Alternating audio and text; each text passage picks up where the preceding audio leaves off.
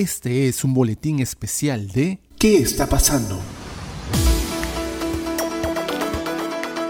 Este es un boletín de noticias de hoy, martes 8 de junio de 2021. Y creo que por esta semana vamos a seguir alimentando el podcast de noticias con boletines porque la noticia está centrada en los resultados de las elecciones generales de este último domingo de la segunda vuelta.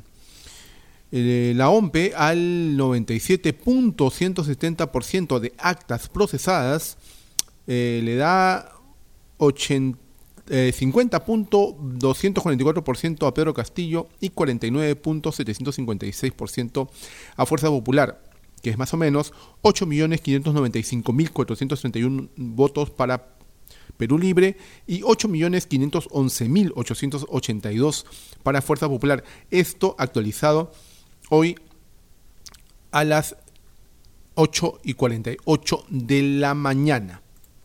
Recordemos que la OMPE está actualizando cada 30 minutos los resultados tanto en la web como en la red social Twitter.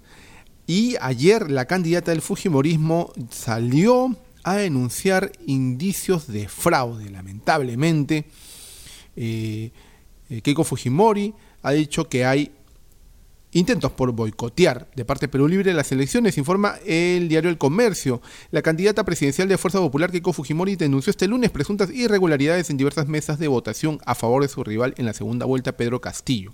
Según Fujimori, el domingo pasado hubo una clara intención de boicotear la voluntad popular. Para justificar su demanda, presentó seis supuestas irregularidades y pidió que los ciudadanos que tengan información sobre otros casos los reporten utilizando el hashtag fraude en mesa. Fujimori realizó la denuncia pública en una conferencia de prensa en la que estuvo secundada por sus postulantes a la primera y segunda vicepresidencia, Luis Galarreta y Patricia Juárez respectivamente. Minutos después, el Jurado Nacional de Elecciones informó que la misión de observadores de la Unión Interamericana de Organismos Electorales, UNIORE, ha señalado que los comicios fueron exitosos. La UNIORE aseguró en un oficio que la organización del proceso electoral cumplió estándares nacionales e internacionales.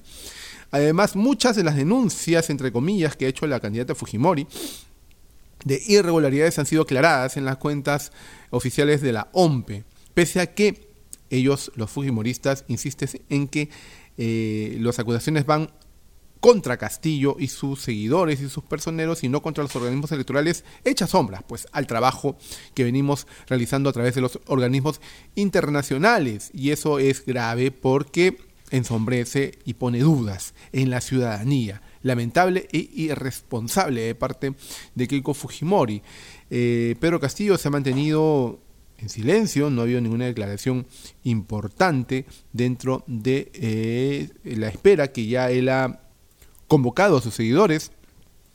Pero hoy en la mañana Pedro Flanque, parte de su equipo técnico en el tema económico, ha tratado de poner paños fríos y tranquilizar a la ciudadanía, considerando que en un eventual gobierno de Pedro Castillo no se ha considerado expropiar ni prohibir importaciones en forma exitosa. Este lunes, Pedro Flanque, miembro del equipo técnico Perú Libre, reiteró mediante un comunicado que durante un eventual gobierno de Pedro Castillo se respetará la autonomía del Banco Central de Reserva y aprovechó para volver a aclarar algunas dudas en cuanto al plan económico del partido lápiz. Reiteramos que no hemos considerado nuestro plan económico estatizaciones, expropiaciones, confiscaciones de ahorros, controles de cambios, controles de precios o prohibición de importaciones, indicó en un comunicado difundido a través de su cuenta de Twitter. Agregó que se mantendrá se mantendrá un diálogo abierto y amplio con los diversos sectores de empresarios y emprendedores honestos, a los que catalogó como fundamentales en la industrialización y desarrollo productivo.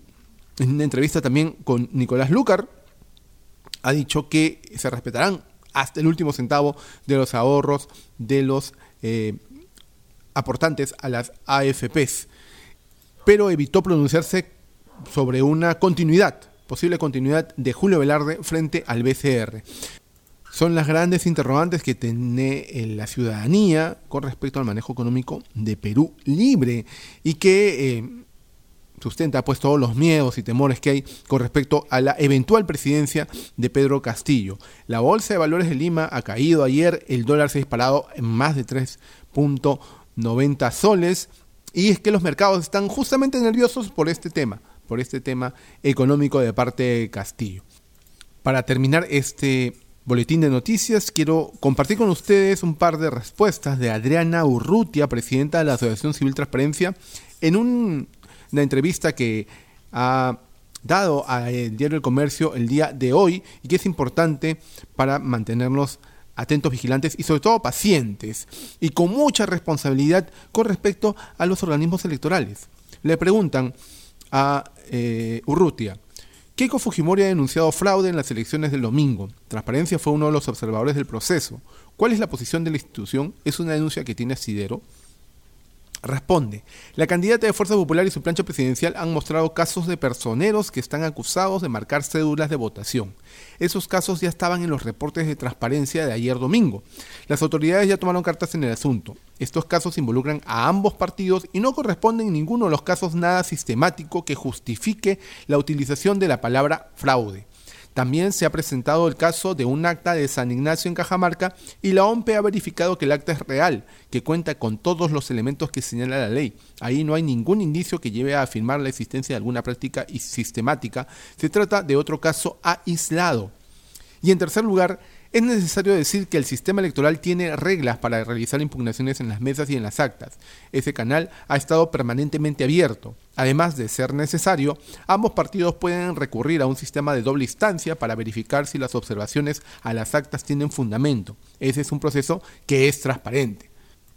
Le preguntan, a más de 95% de actas contabilizadas, los resultados de la OMPE son muy apretados y reflejan una clara división del país. ¿Qué es lo que se visora en los próximos cinco años? Responde. Efectivamente, lo que hemos venido, lo que hemos podido ver incluso durante la campaña, lo que hemos estado viendo con estos resultados preliminares es que la polarización resulta de una división nacional, que es sin duda el principal reto para quien asuma el gobierno, no solo desde el Ejecutivo, sino también desde el Legislativo, que es tender puentes entre las diferentes opciones.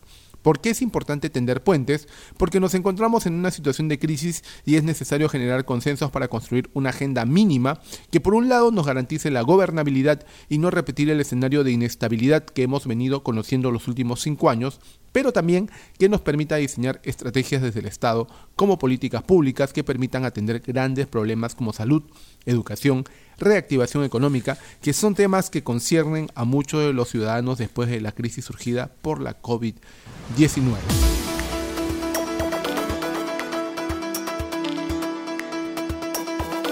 Estaremos actualizando este boletín de noticias a través del podcast que está pasando de acuerdo a cómo vayan los avances o los acontecimientos durante el día. Muchas gracias por escucharnos.